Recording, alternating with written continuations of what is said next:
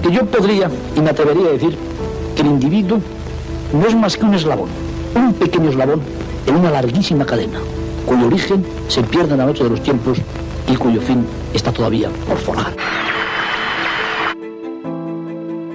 L'aleteig d'una papallona es pot sentir a l'altra punta del món. Tot comença per tu. Su sarà a via punto. Ona ODS, Onda ODS, una finestra oberta una ventana abierta, a un futur sostenible. Etorkizun jasangarri baten ardatz. Unha fiestra aberta a un futur sostenible.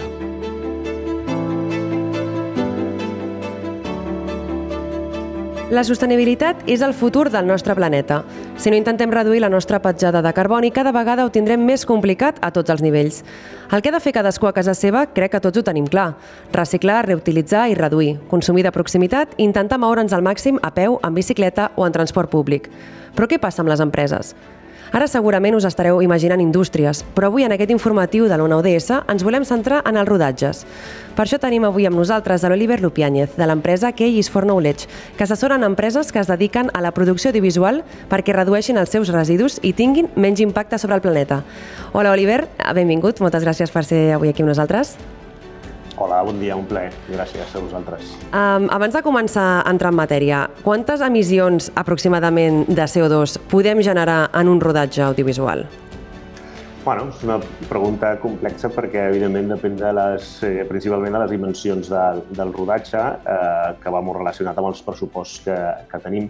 Però si ens baséssim en una situació més territorial eh, i posem com a exemple rodatges més petits, eh, podríem estar amb un mínim d'emissions entre 1,5 2 eh, tones de CO2 equivalent per dia de rodatge, tenint en compte eh, fons principals que podrien ser energia de transports principalment i acompanyat també pues, de possibles eh, gestió de residus, eh, caterings o algun tipus d'adquisició de materials. Uh -huh.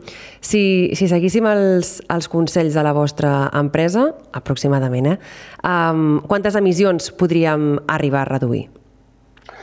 Bueno, és una pregunta també complexa, però, però si mirem amb el detall, eh, sempre tenim uns, unes categories que són compartides en tot el tipus de rodatges, que sobretot és l'energia i els transports, que possiblement és un 50% de, de la petjada d'un rodatge, si es tenen en compte altres activitats que nosaltres li diem com emissions indirectes, mm. uh, però només tenint en compte aquestes que són que depenen 100% del control de la, de la productora, de l'empresa, que seria l'energia uh, i el transport, podríem reduir doncs, una part, doncs, no sé, és difícil fer un compromís d'una xifra, però entre un 10, 15, 20, 30%, simplement en exemples de, doncs, si anem a rodar un plató, doncs, que aquest plató pugui tenir un pla d'energia renovable. D'aquesta manera tindríem un impacte zero amb l'energia i si tenim la possibilitat de treballar amb una flota electrificada perquè estem fent un rodatge petit a la ciutat de Barcelona i ens ho podem permetre, doncs, també podrien reduir eh, en relació, en relació doncs, als combustibles fòssils que no faríem servir, per tant, teníem un impacte positiu important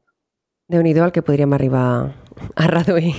Uh, escolta'm, Oliver, com neix Case for Knowledge? D'on sortiu vosaltres?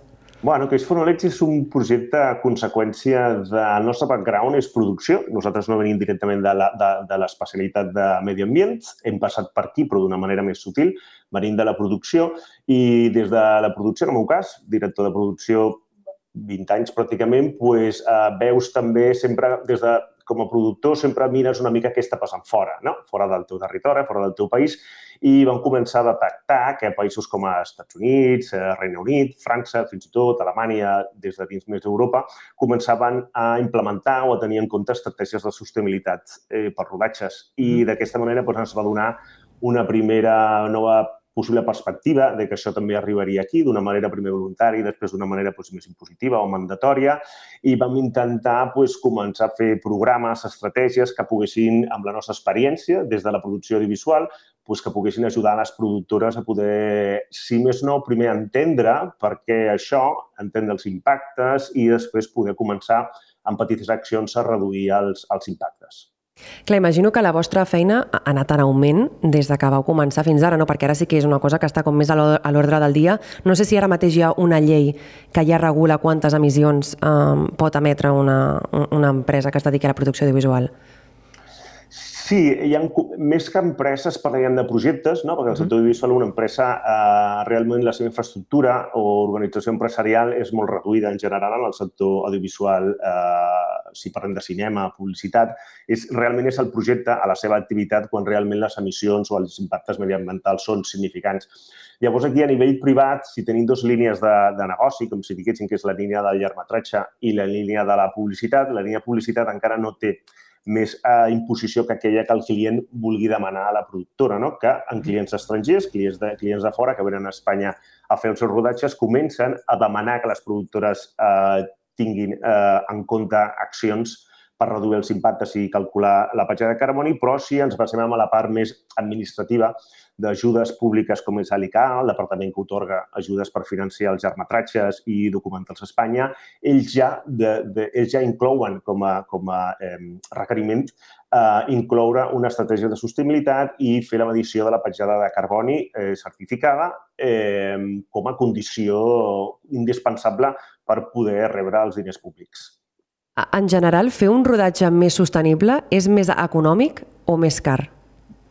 Uh, pues en funció del disseny de producció pot ser més car o pot ser més um, econòmic, però sobretot uh, el primer que mana és la direcció de producció i, les, i, les, i el tipus de producció que tens. No? Si posem un exemple d'un uh, un rodatge amb un estudi on tenim una construcció, eh, d'alguna manera, pues, si comencem ja a trobar possibilitats d'anar a un estudi on podem treballar amb un pla d'energia renovable, pues, el cost de l'estudi en comparació amb un que no el té, eh, no hi haurà diferència. Llavors, aquí estem reduint Uh, no estem reduint diners, però estem reduint impacte, que al final són diners perquè al final pues, els impactes negatius a nivell de les emissions, pues, d'alguna manera o una altra, uh, tindran un cost uh, indirecte.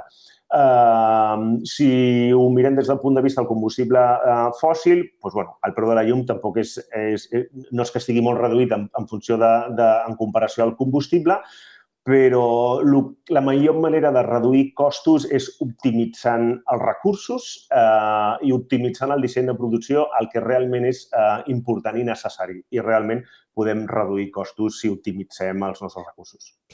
Ah, què és el que us trobeu de manera habitual o quins són els errors més comuns que fem des del sector audiovisual?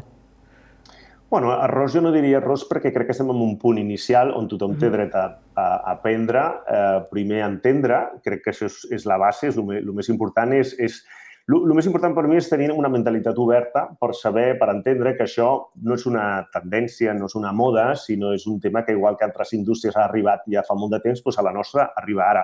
Per tant, hem de, d'alguna manera, donar la benvinguda d'una manera eh, pacífica, d'una manera Uh, no, no, no entrar en un conflicte, no pensar que la gent que volem d'alguna manera uh, col·laborar amb aquest tipus d'estratègies estem imposant una nova manera de produir, sinó el que estem fent és ajudar a les productores a entendre que hem de modificar certs hàbits que aquí és, és on entra la, la dificultat. No? I al final no és una qüestió de que la, la, la, la indústria eh, creï una barrera important cap a la sostenibilitat, sinó el que ens trobem és la conducta humana, que són els hàbits, el que ens costa a tots canviar d'hàbits, perquè si canviem d'hàbits facilitaria moltíssim poder adaptar i implementar qualsevol estratègia de sostenibilitat. Ens podries dir alguns consells genèrics que ja podem començar a aplicar eh, quan fem un rodatge? Sí, consells genèrics és eh, entendre, intentar entendre els impactes que tenim des del nostre guió. No? Vull dir, nosaltres sempre eh, el que diem és que no limitem la creativitat per una qüestió ambiental, sinó anem a, ser, anem a tenir-la en compte. No? Si hem de buscar localitzacions, doncs anem a buscar localitzacions properes. No? Si comencem amb un càsting, doncs no plantegem un càsting com s'ha plantejat tota la vida de que 50 persones vinguin a una sala de càsting. Anem a treballar amb un procés que es diu el self-tape, que vol dir doncs, gravat a casa, vale? amb unes condicions òptimes que avui ja tothom les tenim, d'un telèfon i un fons neutre, i enviem aquesta imatge. No? Quan hem de contractar eh, certs equips, equipaments, anem a investigar quins són aquells més eficients, que anem a optimitzar el tema dels transports, no? anem a fer el, el carpooling quan transportem a la gent, anem a potenciar el transport públic, anem a facilitar a vegades horaris de rodatge que ens permetrien que l'equip puguis, pogués venir a la ciutat de Barcelona com a mínim en transport públic no? i marxar a casa també. No? Al final, són aspectes de que pots dir eh, sentit comú, però potser el que hauríem de començar a aplicar una mica no és el sentit comú perquè, perquè sempre s'ha aplicat i no que no sigui una, no és una indústria que no sigui sostenible. El nostre objectiu és que sigui més sostenible del que és i llavors el que demanem és fer un esforç d'aquells esforços que ja es fan, però donar un pas més. Escolta, Oliver, una part de la vostra feina va enfocada a les empreses, a fer un pla de sostenibilitat, ajudar-los a reduir les emissions que puguin generar, però també teniu una branca formativa dins de l'empresa. A qui va dedicada aquesta formació? Qui se'n pot beneficiar? Aquesta formació té diverses vies eh, de desenvolupament, una que va cap al sector més eh, professional de tècnics i una altra que va cap a les pròpies productores. No? És, és important que les productores coneguin quines són les eines i quines podrien ser les primeres accions que ells podrien eh, tenir en compte per també col·laborar una mica amb el procés d'estratègies de, de sostenibilitat. Però, sobretot, el que necessitem aquí són tècnics eh, que formin part d'un nou departament, que és aquest departament de sostenibilitat o ecomanagement, eh, perquè puguin, de manera individual, ajudar als projectes i a les productores a que cada projecte pugui complir el màxim possible objectius i, i compromisos de cara a la sostenibilitat. Aquesta formació és, és general, també podria anar a proveïdors. Aquí l'objectiu és que no la productora sigui només el responsable d'un rodatge sostenible, sinó que entrem en una línia de responsabilitat social que incorpori empreses, productores i tècnics i administració també, si calgués, per estar tots en una mateixa línia de responsabilitat. Doncs, Oliver, prenem nota de tot això que, que ens has dit. Intentarem aplicar aquests consells que, que ens has facilitat també. Moltíssimes gràcies per haver estat avui amb nosaltres en aquest informatiu de l'ONA ODS i res, esperem veure'ns aviat, potser en algun rodatge que, que ens hagueu fet un cop de mà i puguem ser una mica més sostenibles. Pues gràcies a vosaltres per donar veu a, aquest, a aquests temes. Gràcies. Transició ecològica. Economia circular. Igualtat de gènere. Empleo digno. Energia verdea. Revitalització del medi rural. Ona ODS, el teu espai radiofònic per a un món més just. Més informació a ondaods.org. Finançat pel Ministeri de Drets Socials i Agenda 2030, Govern d'Espanya.